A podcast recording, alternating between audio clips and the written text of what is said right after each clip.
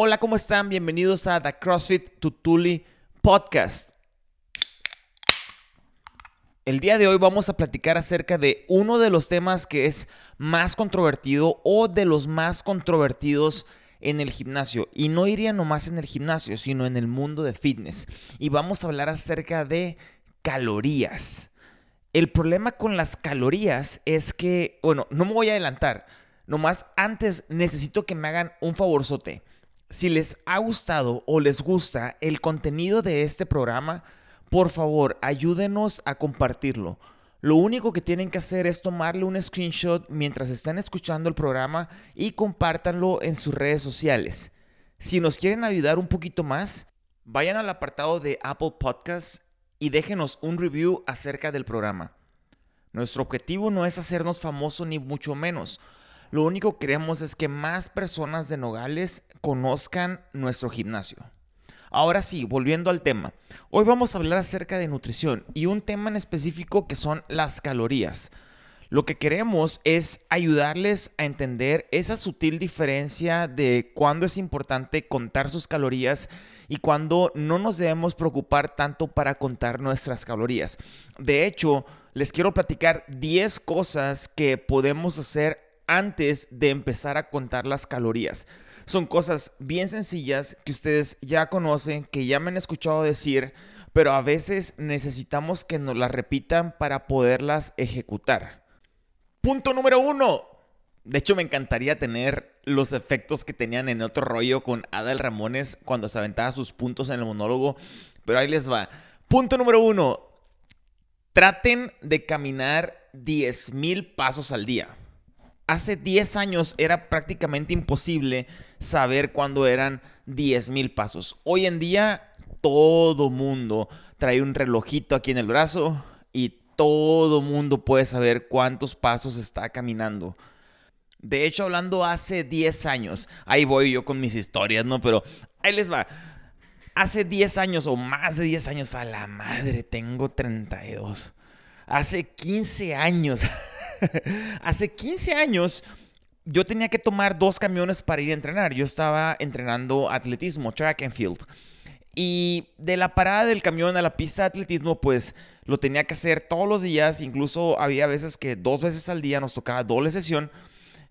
Y de lo aburrido, pues se me ocurrió contar cuántos pasos hacía para decidir cuál ruta era la más rápida si me bajaba donde está el bulevar de la avenida de Litson o me bajaba donde estaba cerca de la laguna. Los que son de Poregón pues van a saber cómo, cómo es lo que estoy diciendo, pero ahí les va. En distancia era menos distancia la ruta de la laguna a la pista de atletismo. De hecho, podías entrar con 50 metros, o sea, estaba cerquita. El problema es que no había puerta de acceso, tenías que rodear toda la escuela irte por fuera del cerco y, entrar por la entrada principal donde estaba el estacionamiento. De la otra forma, donde estaba el bulevar de la avenida Itson, tenías que atravesar la escuela. Entonces te venías por todo el campus caminando y aunque era más distancia entre la pista de atletismo y la parada del camión esa, resulta que eran menos pasos porque no tenías que rodear nada.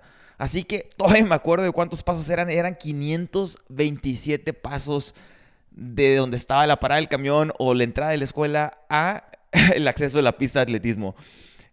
Me acuerdo que en el momento se me hacía que era un chorro lo que caminaba, pero ahora que puedo medir mis pasos, me he dado cuenta que enseñando una clase de CrossFit en promedio hacemos 1200 a 1500 pasos durante la hora.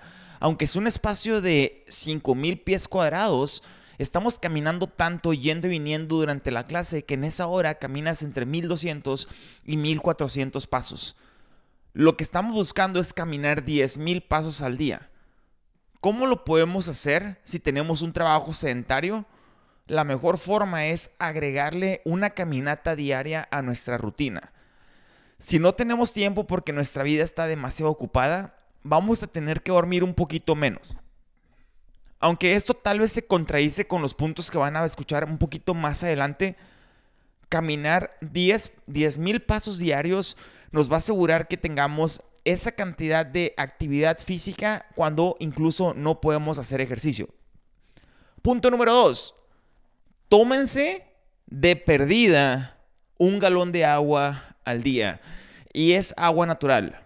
No cuenta el agua con gas, no cuenta el agua que le, pongan, le ponen mm, vitaminas o cualquier paquetito, no cuenta el café como agua, es agua natural. Y estoy seguro que todos dicen, no, sí, yo tomo un chorro de agua, no, yo, yo nomás tomo agua en el día, no, sí, este, yo no tomo coca ni nada, yo siempre tomo con agua porque son las respuestas que me dan cuando platicamos en esas entrevistas uno a uno. Resulta que nadie toma otra cosa más que agua.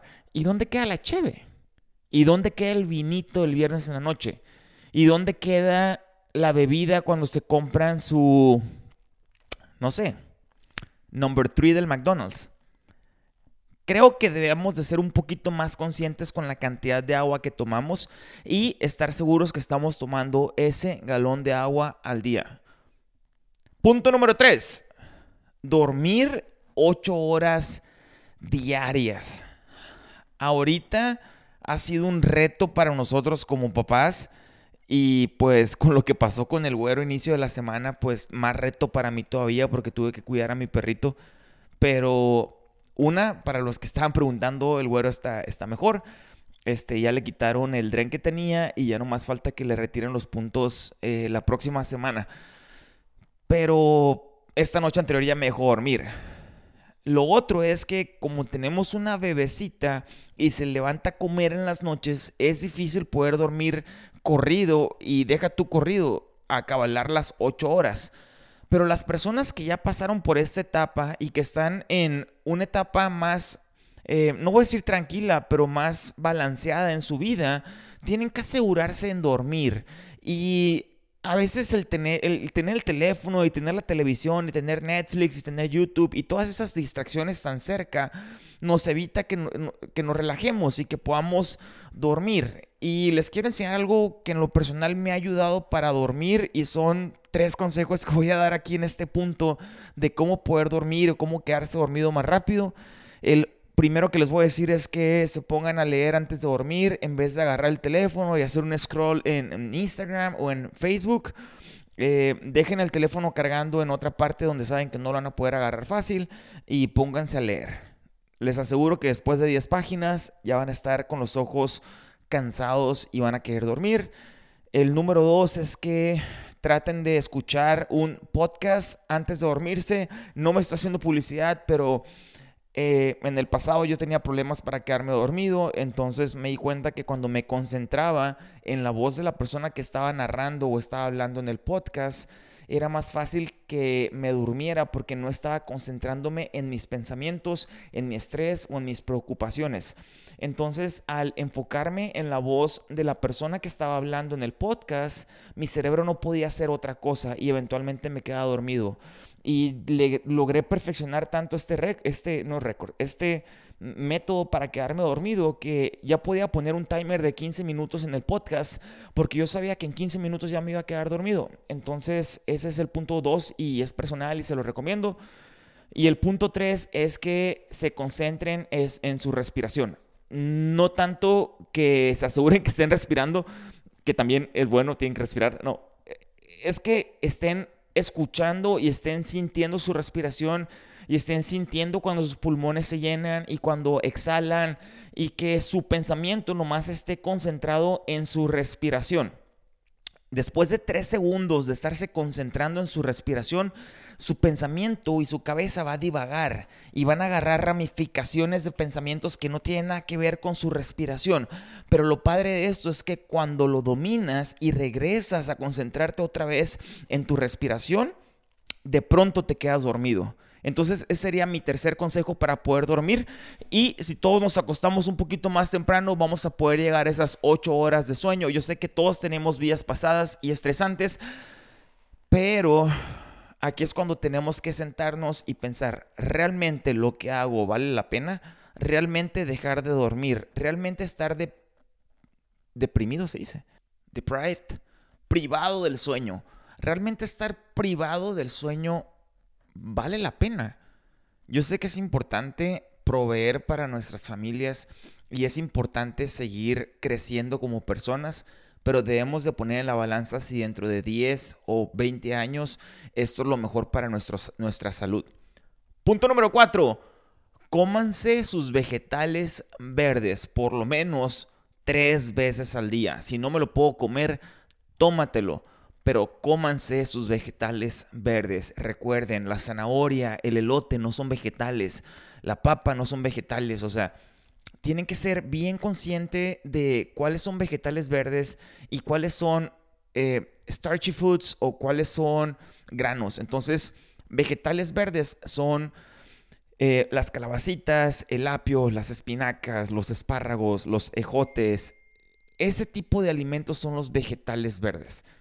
Tienen que comer por lo menos tres veces al día con cada una de sus comidas y si no tienen chance de comer, háganlo licuado, háganlo smoothie, pero consuman sus vegetales verdes. El punto que sigue, no quiero ser tan intenso en el tema, pero les tengo que decir, porque es algo que me he dado cuenta en las citas que tenemos en persona, que no lo hacemos, sobre todo las mujeres. Tenemos que consumir proteína.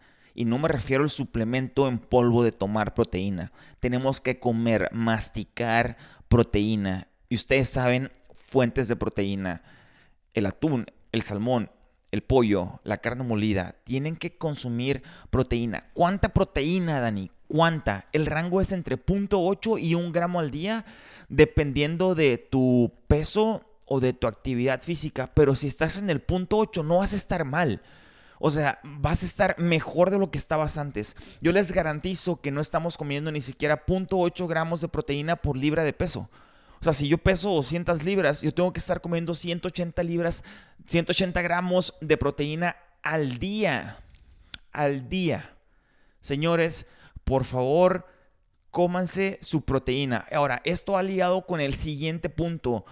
Cómanse la comida en combinación con otras comidas. Es decir, cómanse la proteína con sus carbohidratos y con sus grasas todas juntas.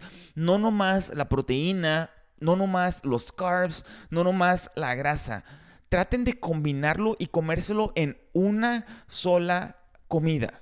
Si se fijan, el punto 4, 5 y 6 se trata de lo mismo. Incluso el 7 que ahí les va. Punto número 7. Prepárense por lo menos el 80% de la comida que consumen para que ustedes mismos puedan controlar la cantidad de los ingredientes y mejor dicho, la calidad de los ingredientes y las porciones que están consumiendo. De hecho, ahí les voy una anécdota.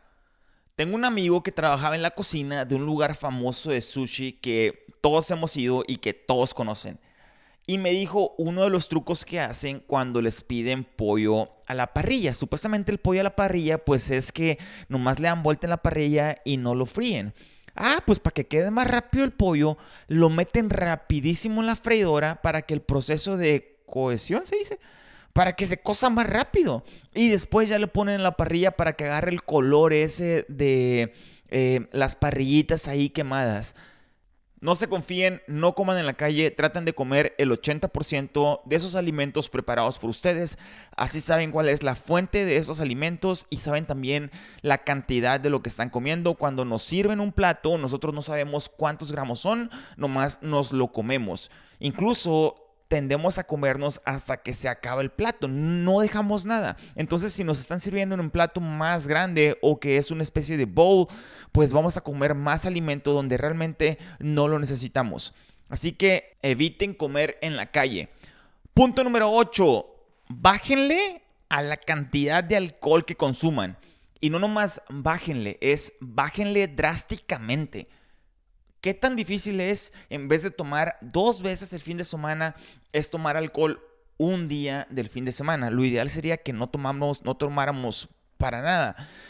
No tengo nada en contra del alcohol o de que tomen. Lo único que quiero es que si se van a preocupar por su nutrición y quieren empezar contando las calorías antes de ponerse a contar calorías, antes de empezar con esas cosas tan científicas y tan complicadas, empiecen a hacer ajustes chiquitos como dejar de tomar alcohol de perdida un día a la semana. De perdida tres cheves menos. O sea, antes de contar calorías, ¿qué puedo hacer antes de complicarme y de querer hacer esas cosas que veo en YouTube o que veo en Instagram? ¿Qué puedo hacer? Güey, pues deje pistear. O sea, no te tienes que tomar un 12. Tómate tres cheves. Es que no tienes que tomarte media botella de whisky. O sea, no le tienes que poner a fuerzas vodka. Güey, bájale. Empieza por ahí. Punto número 9 traten, a veces no podemos porque donde trabajamos no hay donde caminar, pero traten de salir a caminar 10 minutos después de comer. ¿Esto qué tiene que ver? Cuando salimos a caminar, cuando es una actividad de baja intensidad después de comer, nos ayuda a regular el azúcar en la sangre de los alimentos que estamos procesando. Lo que queremos evitar es que, pues, tengamos ese bloating effect o ese eh, mal del coche que a veces sentimos por el tipo de alimento que tenemos. Entonces, en vez de sentarse o de tomarse una taza de café inmediatamente después de comer porque sienten el bajón, traten de salir a caminar 10 minutos después de cada comida. El que sigue es... lo acabo de mencionar. Traten de no consumir bebidas energéticas. Sí, tomar Monster o Red Bull todos los días no es lo más sano del mundo. Así que el punto número 9 es bájenle a las bebidas energéticas. No estoy diciendo café. El café contiene cafeína que te da un efecto estimulante y te da pues energía o un sentimiento de energía puedes seguir tomando café, sobre todo si es negro, porque el café negro no tiene calorías.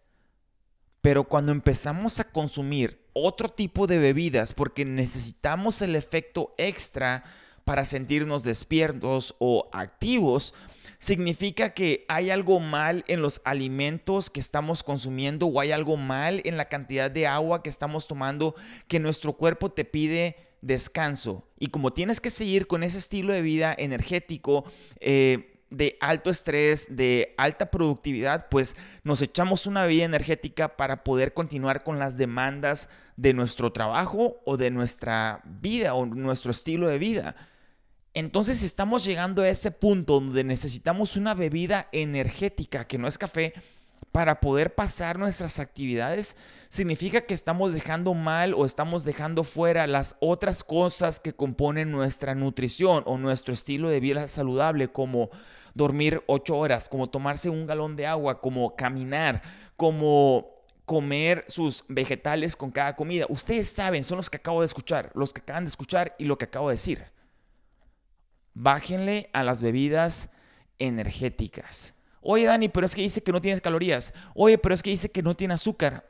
Punto uno. Si está dulce, tiene algún tipo de endulzante primo del azúcar. Si es dulce, tiene sucralosa, tiene etritol, tiene algo que le dé ese saborcito. A menos que sea un endulzante eh, totalmente natural, como el stevia o como el monk fruit, entonces, pues lo podríamos consumir. Pero esto debe ser un recurso algo que podemos utilizar de vez en cuando, no algo que se convierte en fundamental para poder continuar con nuestro estilo de vida. ¿Están listos? Último punto, punto número 10. Asegúrense que la mayoría de sus alimentos es de comida real. Y no me voy a cansar de decirlo, pero nuestra fuente de alimentos, sean proteínas, carbohidratos y grasas, sea carne, pescado, huevos, eh, vegetales, frutas, tiene que ser de origen real. Oye, pero pues, ¿qué sería artificial? Artificial es cualquier proceso químico industrial que haya hecho el hombre. O sea, las papas fritas que se comen en el McDonald's no son naturales, güey. O sea, las papas fritas que te comes no son papas, cabrón. Y tú sabes, pues. Los McNuggets no tienen pollo, güey. El empanizado ni es empanizado. O sea, ni siquiera es pan esa madre. Por favor, que sus alimentos sean comida real. Siempre lo digo, comida real, ¿cómo la puedo detectar? Que tengan ojos, que tengan mamá y papá, que haya salido de la tierra. Oye, entonces los, los manguitos deshidratados, esos son fruta, ¿no? Esos me los puedo comer. No, güey, o sea, el mango deshidratado no crece así del árbol. No vas caminando por la huerta y ves un mango deshidratado y lo bajas y te lo comes. O sea, así no pasa. Si ustedes van a Filipinas, nunca, nunca van a encontrar un árbol de mango deshidratado. Señores, punto número 10, que sea comida real. Si nosotros hacemos esas 10 cosas antes de contar sus calorías, les aseguro que su salud y su nivel de nutrición y su performance va a mejorar. Su digestión va a mejorar. Su cuerpo se va a sentir mejor. muchísimas cosas que están alrededor de fitness van a mejorar antes de contar sus calorías, asegúrense de tomar agua, de dormir bien, de comer sus vegetales, de caminar, asegúrense de comer la proteína que necesitan diaria, de que los alimentos estén en conjunto, de que ustedes preparen los alimentos de pérdida al 80%, de caminar después de cada comida, de bajarle el alcohol, de bajarle las bebidas energetizantes, de que lo que coman sea comida real, etcétera, etcétera, etcétera. Si ustedes tienen alguna duda en específico, si ustedes quieren platicar conmigo de lo que acaban de escuchar, si ustedes tienen algo que les está afectando para poder dormir, para poder descansar, para poder levantarse antes de hacer ejercicio, por favor, mándenme un correo, márquenme, vayan al gimnasio, yo les puedo ayudar. Lo mejor de todo es que no tienen ningún costo. Escríbanme a daniel.crossfitutuli.com y yo feliz de la vida les voy a ayudar para que mejoren su estilo de vida. Muchas gracias por habernos escuchado y nos escuchamos y nos vemos la siguiente semana en The CrossFit Tutuli Podcast. La siguiente semana tenemos el podcast programado de los coaches. Vamos a estar los cuatro platicando. Tomamos un sinfín de rutas en la plática. Es algo que grabamos cuando estuvimos en nuestro viaje anual en, en Pine Top. Así que no se lo pierdan. Nos vemos la siguiente semana. Gracias.